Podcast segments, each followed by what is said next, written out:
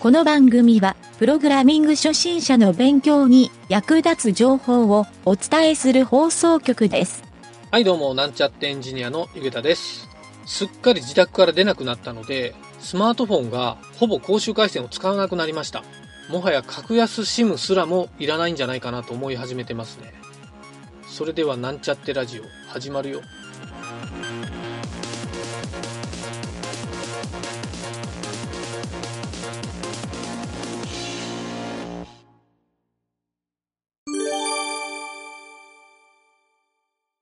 はい、それではプログラミングレッスンの CSS 編に行きたいと思います。今回はですね、レスポンシブレイアウトというのを学習していきたいと思います。はい、今週はですね、ウェブデザインについて、えーちょっといろいろと話をしていこうかなと思っているので、今日はその第1回目のところでレスポンシブレイアウト。えー以前ですね、CSS のメディアクエリーのところで、レスポンシブデザインっていう話をしたんですが、えーそこのですね、話の続きというか、ちょっと深掘りしたような内容になっているので、えー今週はですね、そういったインターネットのデザインについて、ちょっと学んでいこうかなと思っています。はい、このレスポンシブレイアウトっていうのは、レスポンシブデザインとか、レスポンシブスタイルっていうふうに言われるケースもあるので、えー全部ですね、大体同じことを言っていると考えて大丈夫です。はい。で、このレスポンシブデザインっていうのは、どういう目的で使われるかというと、えースマートフォンのブラウザーですね。要するに小さい画面で閲覧をしたホームページ、まあ、ウェブページが、パソコンで見るウェブページと内容がですね、同じ機能で閲覧できるようにするっていうのが目的なんですね。はい。と一昔前の話になるんですが、えー、もともとですね、このモバイルって言われる領域は携帯電話ですね。ガラケーって言われる、いわゆるその折りたたみの携帯電話が主流だった時代はですね、えー JavaScript がほとんど使える機種がなかったんですね。一部の機種が簡単な JavaScript は使えるっていうケースはあったんですけど、まあ、JavaScript が使えないし、スタイルシートもほとんど使えないという状態の携帯電話がほとんどだったので、えー実はパソコンの表示とスマートフォン、えーガラケーっていう携帯電話の表示っていうのは全く別物っていうふうに考えるのが一般的でした。はい。それがですね、スマートフォンが登場してからですね、基本的にはパソコンのブラウザーと同じ性能を持っているため、えー JavaScript とか CSS に関しても、えー最新の HTML5、CSS3 に対応しているため、えーパソコンと同じ機能が使えるという状態になったため、えー同じ機能で使わないと逆に損するというふうに普通なら考えますよね。はい。そのため、同じ機能で表示をさせようとするんですが、一つ問題は画面のサイズがパソコンと比べて小さい。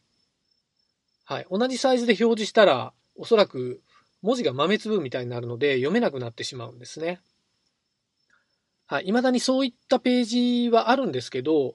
えーそういう場合のためにですね、レスポンシブレイアウトっていう、えーそういうですね、デザイン志向が考えられてですね、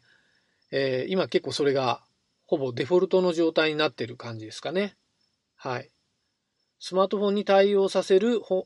ェブサイトを意識する場合は、レスポンシブレイアウトっていうのは必ず設定すると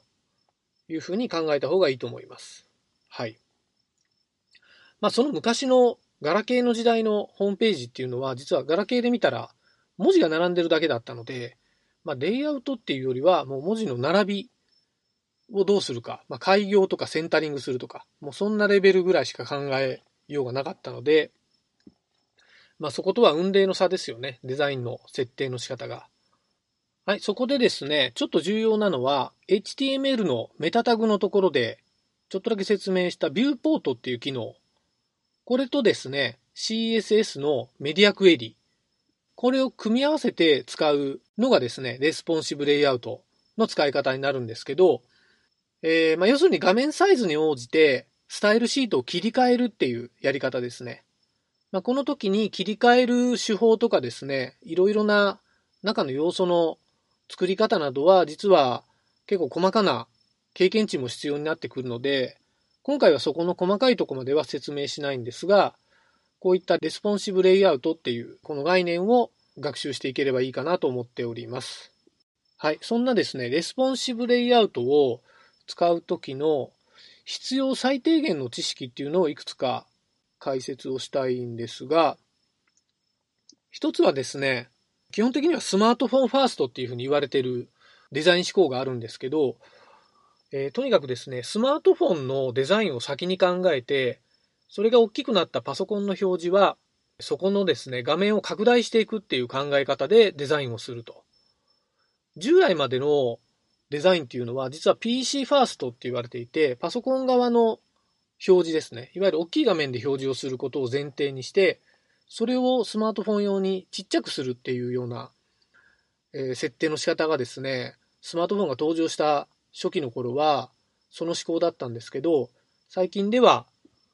そのスマホファーストっていうふうに言われるデザイン思考が結構一般的になってますね。はい。なのでですね、これはちょっと僕の経験値なんですけど、いろんなデザイナーの方とお仕事させてもらうときに、デザイナーが最初に上げてくるデザインのサンプルはですね、ほとんどスマートフォンで上げてくることが多いんですね。はい。これはそのデザイナーの方がスマホファーストを意識されている、えー、証拠だと思うので、まあ、どちらかというと PC の表示のことを二の次に考えているので、プログラミングをするときに実は両方同時に考えないといけないということもあるんですが、ちょっとそういったですね、仕事上でですね、スマホ表示と PC 表示っていう思考は頭の中に入れておいた方がいいと思います。はい。そんなですね、ちょっとスマホファーストっていう知識と、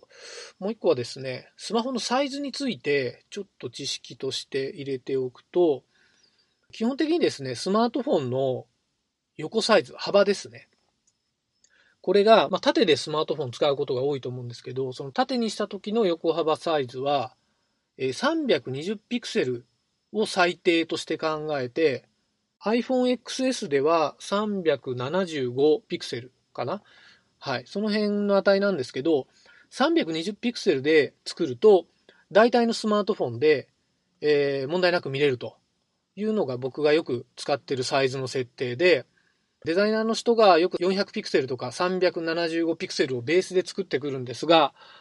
できればですね、320で作ることをお勧めしています。はい。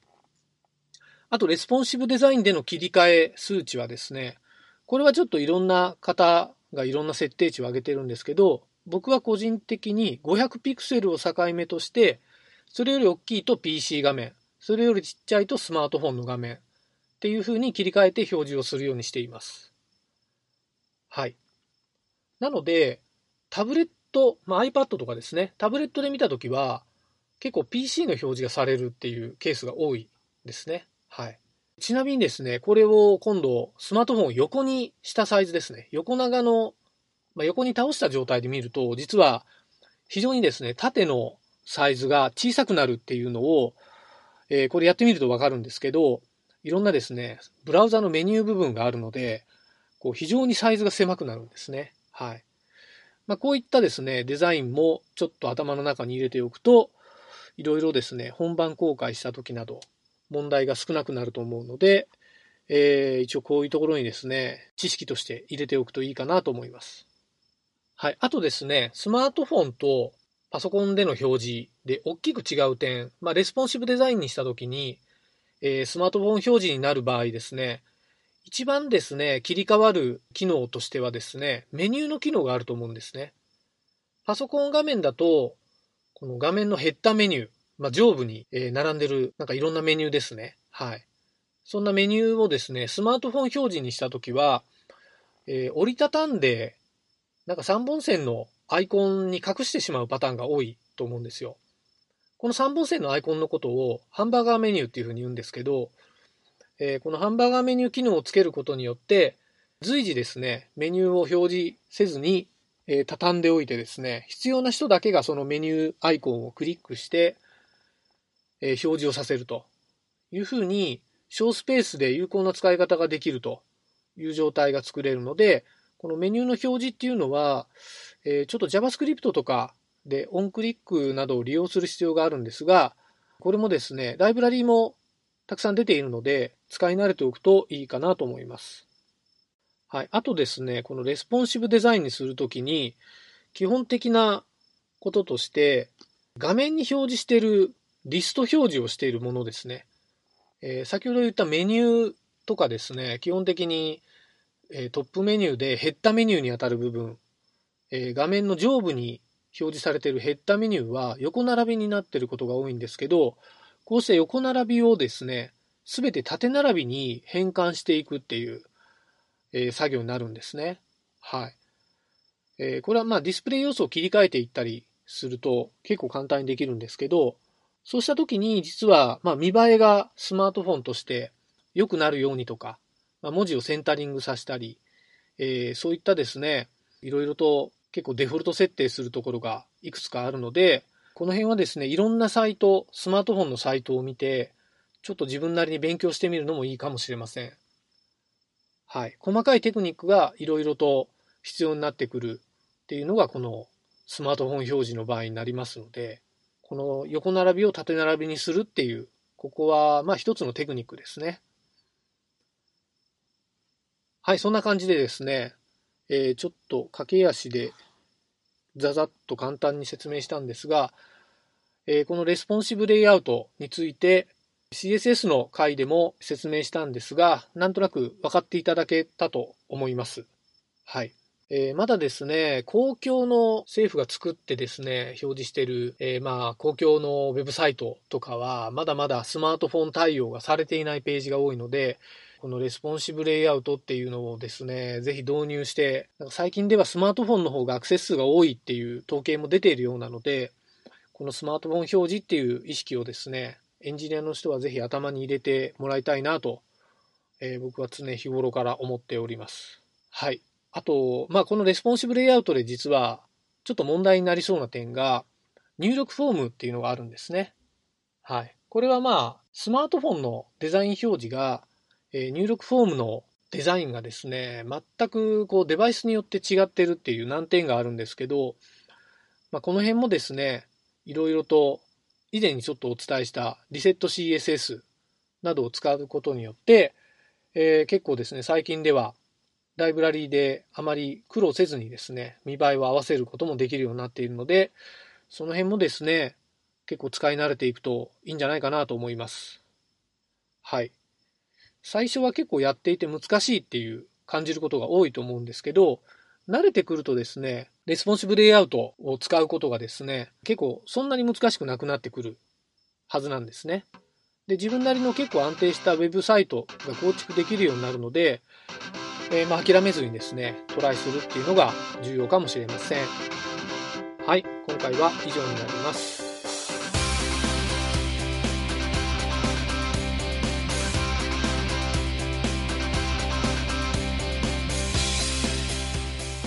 番組ホームページは http コロンスラッシュスラッシュ mynt.work スラッシュラジオスラッシュ